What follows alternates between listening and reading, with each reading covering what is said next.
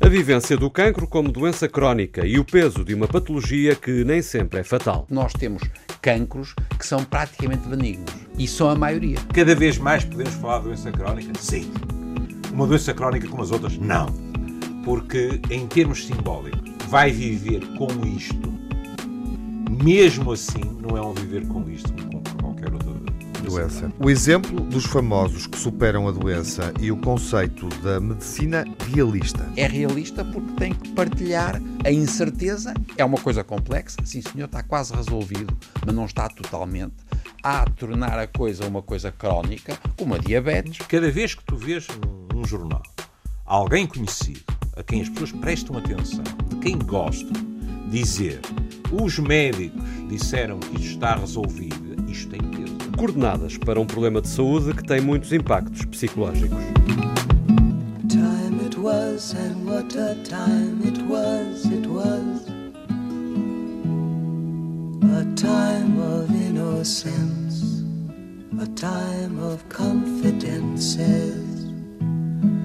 Long ago photograph Preserve your memories, Estamos a falar de doenças oncológicas, do cancro como doença crónica e abrimos uma reflexão sobre a forma como os doentes oncológicos vivem, cada vez melhor, e os diversos tratamentos, cada vez mais eficazes, que causam menos desconforto. Foi assim, Miguel, no episódio anterior do Old Friends. Olá, Miguel. Nem mais. Olá, Tiago. Olá, Júlio. Olá, Machado Vaz. ambos. Olá, Manuel. Olá. Sobrinho Simões. Olá. Bem-vindos a mais uma emissão onde prolongamos, porque ficou de resto na, na conversa anterior. A promessa. Ficou feita essa ponte, exatamente, hum. aberta essa pista, um, para falarmos com mais tempo uh, sobre os novos tipos de dificuldades, os problemas que se colocam acompanhantes informais, eh, familiares e profissionais de saúde, Júlio, eh, sobretudo do ponto de vista uh, do ponto de vista mental e das doenças mentais. É verdade, e, e eu senti um, uma obrigação, porque uh, nós já estamos nisto há uns meses. E com muita frequência, e não estou de modo algum uh, a propor um pão alto de fé, mas com muita frequência nós citamos artigos estrangeiros. E hoje, eh, só para dar o pontapé de saída, eu fui calmamente ao site da Associação Portuguesa de Cuidados Paliativos e gostaria de começar com uma frase que sublinha alguns dos principais aspectos da questão, que reza assim: Os cuidados paliativos definem-se como uma resposta ativa aos problemas decorrentes da doença prolongada, não diz cancro, diz a doença prolongada, incurável e progressiva, na tentativa de prevenir o sofrimento que ela gera e de proporcionar a máxima qualidade de vida possível a estes doentes e suas famílias. Uhum. Ora, isto imediatamente abre o leque, não, é? não estamos só a falar de cancro, não, por exemplo, VIH, Sim. mas não necessariamente. E depois a questão, eu lembro que falámos nisto, que é as famílias também estão metidas ao barulho, como é inevitável, e se bem me lembro, eu disse e até falaremos também dos profissionais. Pronto. Era neste sentido que eu queria, uh, digamos assim, sublinhar a questão. A evolução, e aqui o Manuel uh, poderá dar-nos uma ajuda preciosa, a evolução do acompanhamento psicológico também acompanhou a evolução, por exemplo, da maior capacidade de diagnóstico, do diferente prognóstico, etc. É? Porque uma coisa é ajudar alguém que está, suponhamos, uma semana à espera do resultado de uma biópsia, é? outra coisa é ajudar alguém que está numa fase terminal de uma determinada doença, não é? Ou familiares que estão nesse tipo de situação. E, portanto, em tempos históricos diferentes, os profissionais, agora perdoarão uh, o palavrão, porque basicamente tivemos a falar de cancro, da psico-oncologia, é? a ligação da psicologia e da oncologia, têm-se vindo a deparar com desafios cada vez mais complexos. Uhum. Então, porque ele tem razão, porque nós, no fundo, estamos. E é sempre a mesma coisa. Nós temos tendência para tomar isto. Primeiro, o cancro, que já em si mesmo é um erro. Depois, pensar que é muito diferente de outras doenças crónicas também progressivas e muito chatas, às vezes. E há muitas vezes os cancros não são chatos. E, portanto, não, há, não, é, não deve ser associada à ideia da gravidade do cancro em relação a outras, não é? Há muitas doenças. Uma insuficiência cardíaca é terrível. E é, Respiratória. É, dá um mal-estar horrível. horrível. Ninguém calcula. Simplesmente não tem aquela ideia de que a pessoa tem uma coisa incurável e vai morrer daquilo. Quando as pessoas até morrem mais do resto. Uhum. Portanto, esse é o... Depois há outra coisa que ele diz que é muito importante. É a fase em que a gente encontra o diagnóstico, a fase em que a gente está depois do tratamento, as hipóteses que temos de ter alternativas terapêuticas, como é que isso se reflete no, naquilo que ele chama a psico-oncologia. E isto é tudo totalmente diferente de uns sítios para os outros, de país para país, de sociedades para sociedades. O, o, que nós, por exemplo, fazemos quando a pessoa tem um risco de ter um cancro familiar. O número de pessoas que, por exemplo, opta por mutilações profiláticas. Uhum. Isto é, é, um, é, no fundo, é tirar a, as mamas. Jolie, me lembro, exatamente, tirar as mamas e os ovários. Uhum. No caso da Angelina Jolie, sim. É, não, mas há muito, nos americanos há muito disso. Por exemplo, na Europa é menos frequente. Portanto, as pessoas a, decidem, a, no fundo, a, arriscam um pouco. Isto é também cultural. E, portanto, o que ele uhum. está a dizer é que a psico-oncologia tem muito de individual e tem imenso de cultural. E é onde, e para mim, que, eu, eu, ando a estudar cancro há muitos anos, e achava até que era as coisas mais, mais fácil que era estudar, e é, o ponto de vista da doença, o doente é que é o grande problema. E é por isso que ele acha graça às pessoas, porque eles percebem que as pessoas são muito mais só do que uma coisa lá que é um cancro. Percebem? Porque é, e aí eu não sei se vai nos dar muitas pistas para tratar as pessoas, mas tenho a certeza que há muitas pistas para dar bem-estar ou para tirar Exato. o mal-estar. É a, própria, a própria visão, tanto dos profissionais como da própria pessoa, em termos do cancro, até o léxico. Nós estamos habituados a ouvir dizer eu ou alguém tem um cancro. Este léxico, quer queiramos, quer não, transforma o cancro num outro. E um outro que, em termos simbólicos, é muito diferente de outras doenças. É um vilão, não é? Um inimigo. É um vilão. E é uma quinta coluna, está dentro de nós. Uhum. Nas fases iniciais não dá nenhum sintoma e está-nos a roer por dentro. Anos. Anos. Anos. É? Ora, isto tem uma imagem cultural completamente diversa, por exemplo, do VIH, que é um vilão que vem de fora, uhum. que nós sentimos que estamos em risco. E que, aliás, em termos de visão, eh, teve, hoje em dia espero que já mais atenuada, mas ainda existe, até uma visão paradoxal. Porque era a doença dos outros, dos toxicodependentes, coitados dos hemofílicos, esses eram bons. Ou estão é? a pagar por aquilo que fizeram. Exa é? Estão a pagar, exatamente, não é? Os promíscuos, etc., mas uhum. ao mesmo tempo a doença que nos podia matar a todos. Há sempre uma responsabilidade ou um contexto mas que explica. Isso, eu, isso eu acho que, não. Eu isso acho é que é uma tendência. O cancro, o cancro também, por causa da vida saudável. Hoje em dia também. Mas, mas isso é mais recente, não é? É mais recente e há outra coisa. Se quisermos entrar em conotações... Temos hoje mais informação para perceber que determinados comportamentos podem prevenir. Mas, excetuando a questão do tabaco, obviamente. Se, mas, e, e dizes bem, excetuando o tabaco, porque o Manel dirá, disseste? Hum. Bem, sim, sim. Vamos acrescentar, como de costume. Uh, que é, no tabaco hoje em dia não há dúvidas. Mas quando entramos nas carninhas, como nós já falámos aqui e noutras coisas, Sim. há muitas dúvidas, não é? Enquanto, por exemplo, no VIH não há dúvidas nenhumas. Exato. Está lá o vírus e a coisa acontece. Uhum. A transmissão. Agora, se quiseres depois o aspecto cultural da culpabilização, é muito curioso. Porque enquanto o VIH, o que tu tens basicamente é o julgamento moral da promiscuidade, dos muitos parceiros, disto, aquilo e daquilo, e depois tens os grupos que não são julgados assim, leia-se hemofílicos, uhum. e crianças que foram uh, infectadas. Uhum. E tu vês Hereditário. que até nas políticas, hoje em dia, isso já, isso já foi mudando, mas no início as políticas diferenciavam os grupos como se quisessem punir. Diziam, hum. para estes há mais dinheiro para investigação, para tratamento, etc., mas aqueles uh, estiveram a pedi-las, não é?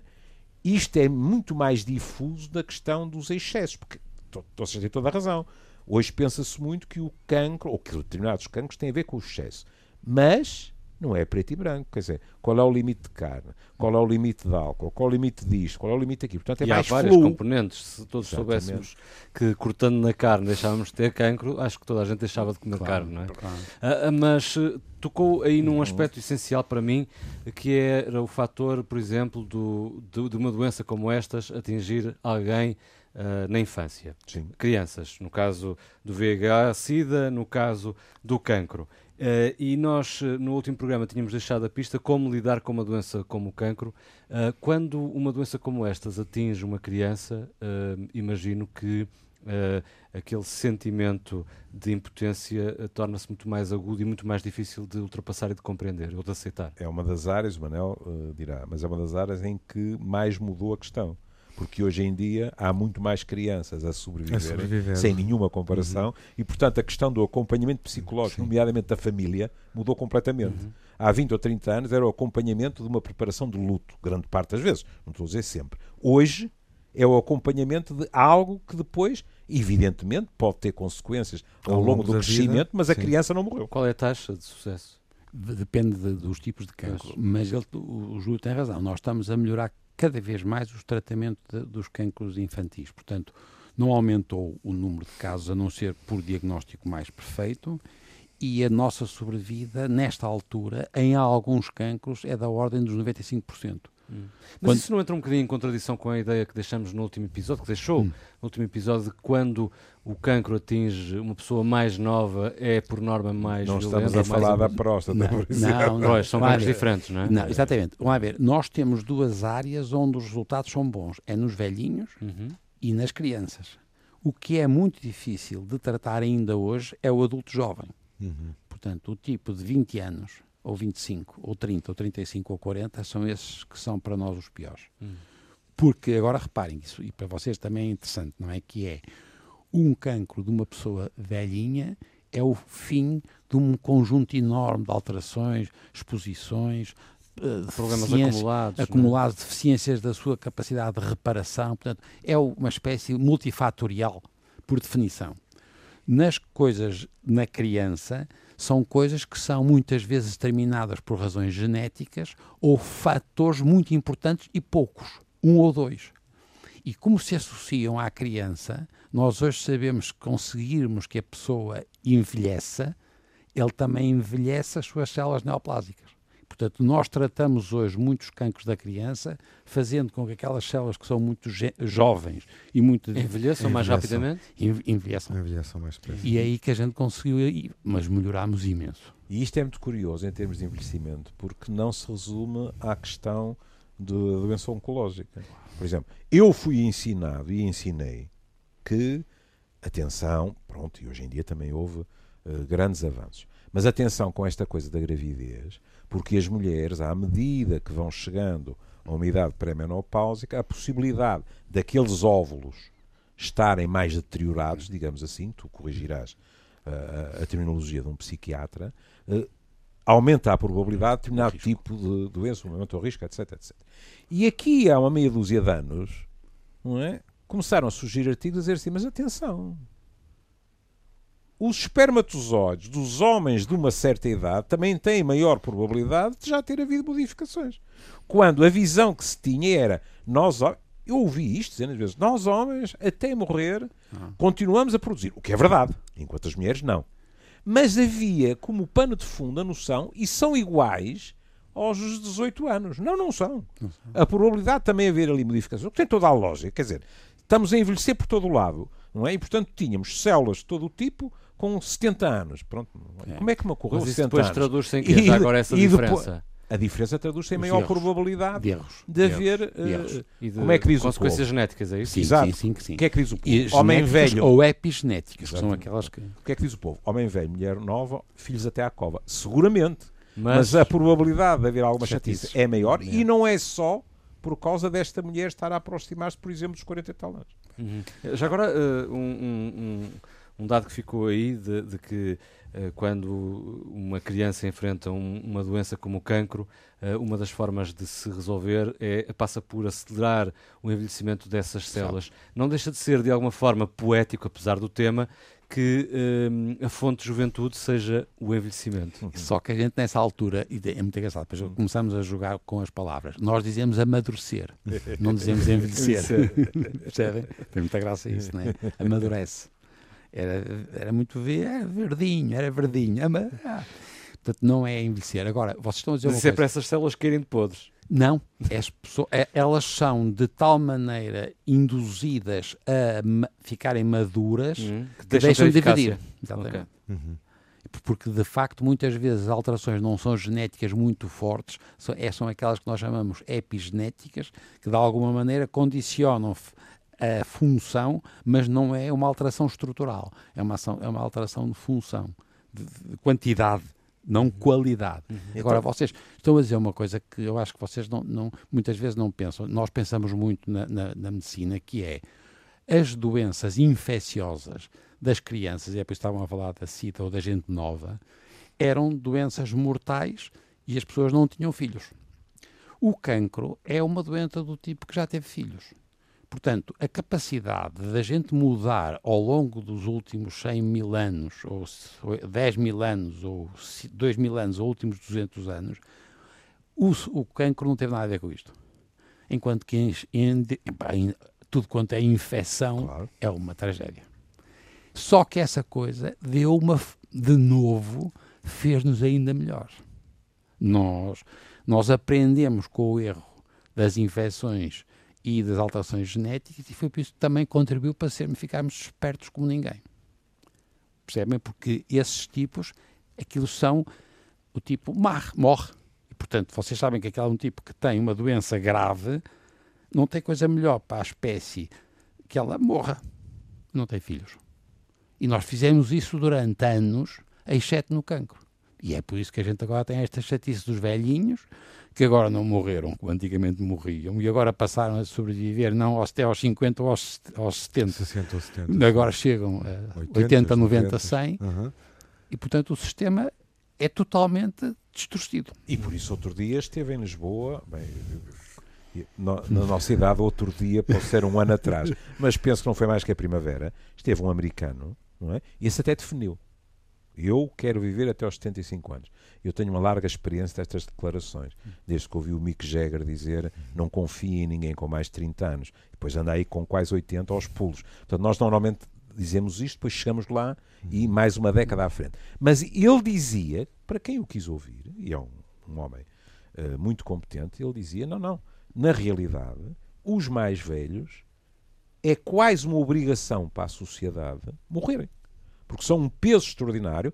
E depois dizia uma coisa fascinante dizia, e quando. Eu, eu tenho, às vezes, é, é, é, muito pouco tempo, mas às vezes tenho uma inveja extraordinária das pessoas que têm certezas. Porque ele dizia assim: e os velhos que dizem que estão bem e são felizes estão a mentir, porque na realidade não estão. E portanto, o que ele dizia, no fundo, é assim: por causa da espécie, por causa da economia, e depois ele, ele, ele ia até ao fim do raciocínio e dizia: o que estes tipos nos custam é o que nós não estamos a gastar nos mais novos, nos mais diversos níveis, desde a educação à saúde, etc.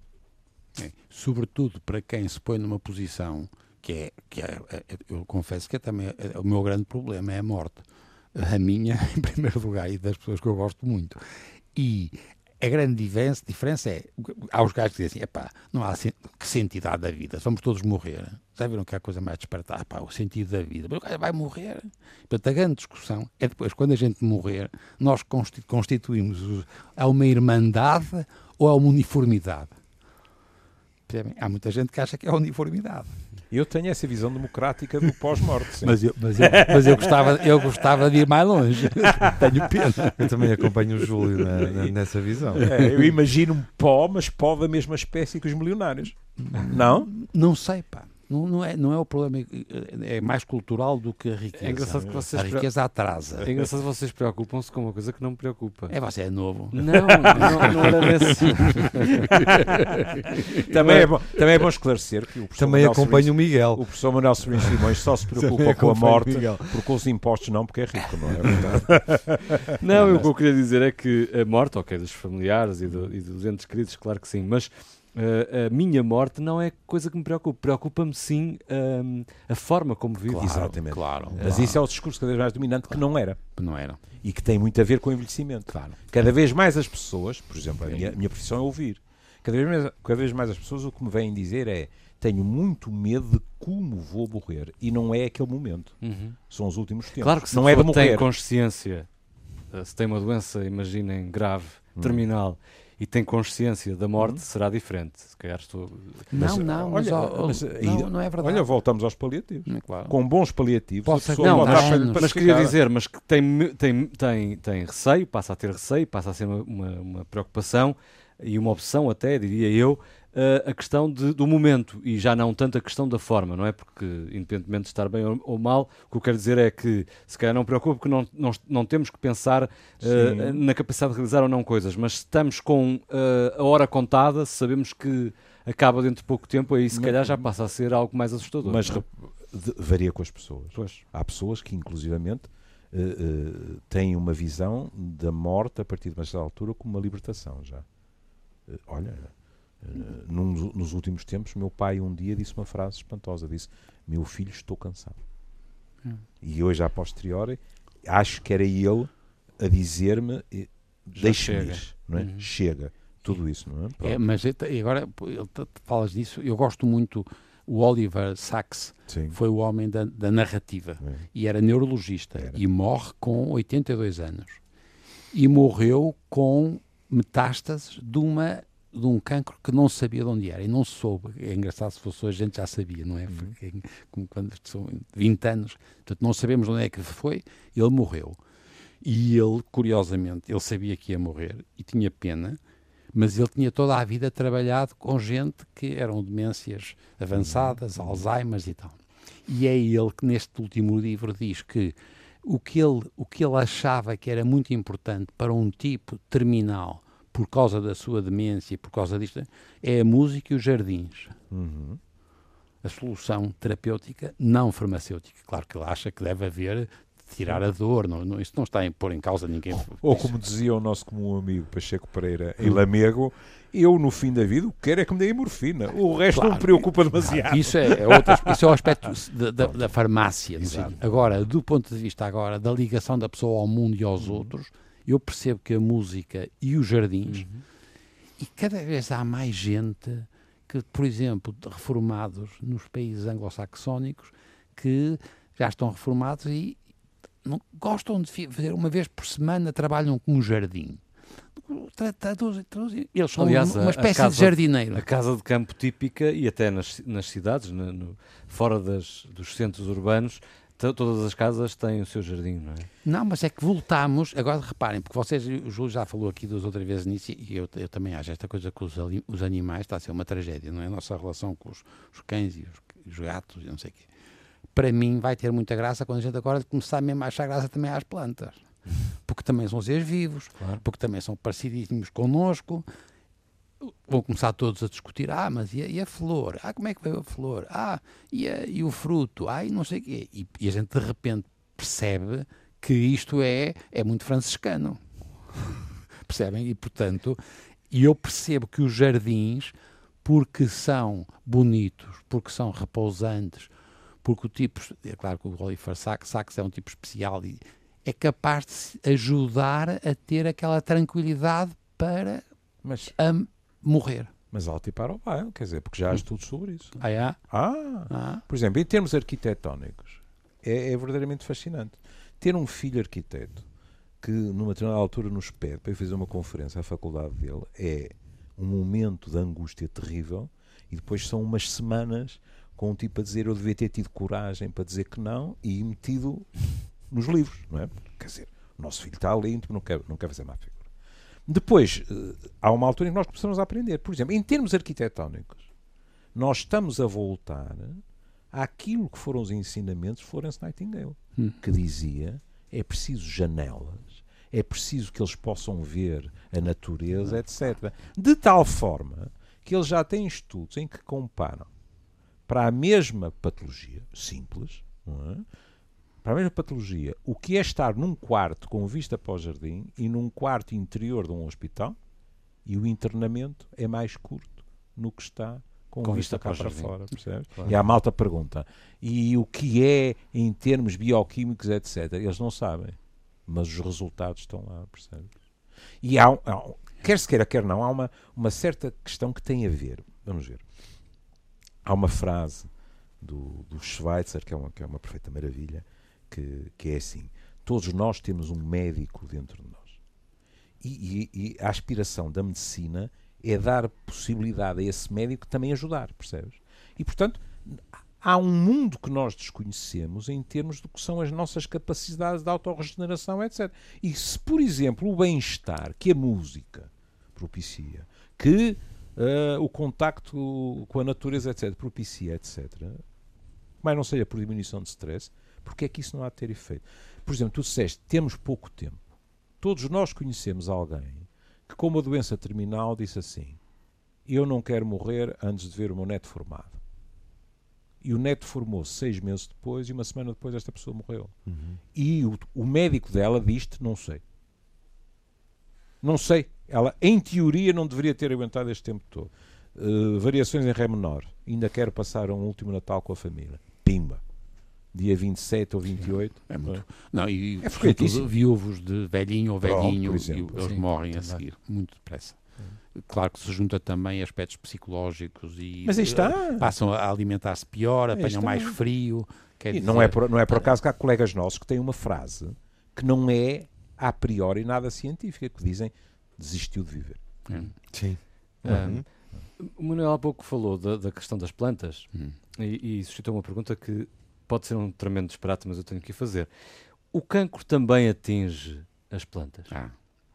Ah, então há um tumor que vocês têm ali no, na cordoaria, tem aqui, é uma infecção. cordoaria no Porto, Sim, para quem nos ouve fora do jardim. Não, nunca repararam? Tem aqueles plátanos, tem, tem tumores. Não viu aqueles rapaz, são horríveis, têm todos, são, são tumores benignos, mas tiveram todos, por infecção. Claro. Só que uh, as plantas duram menos do que nós e têm um, um, um turnover muito grande. Duram menos do que algumas? As, as, não, as ah, aquelas que aparecem de novo. Sim, sim. Uh, percebem? Quer dizer, portanto, aquilo é como com o nosso, nosso intestino. Nós também safamos-nos para aquilo é muito rápido. Se, se, por acaso tiver muitas divisões, uh -huh. houver um erro e a gente não se conseguir ver livre dela, é teina.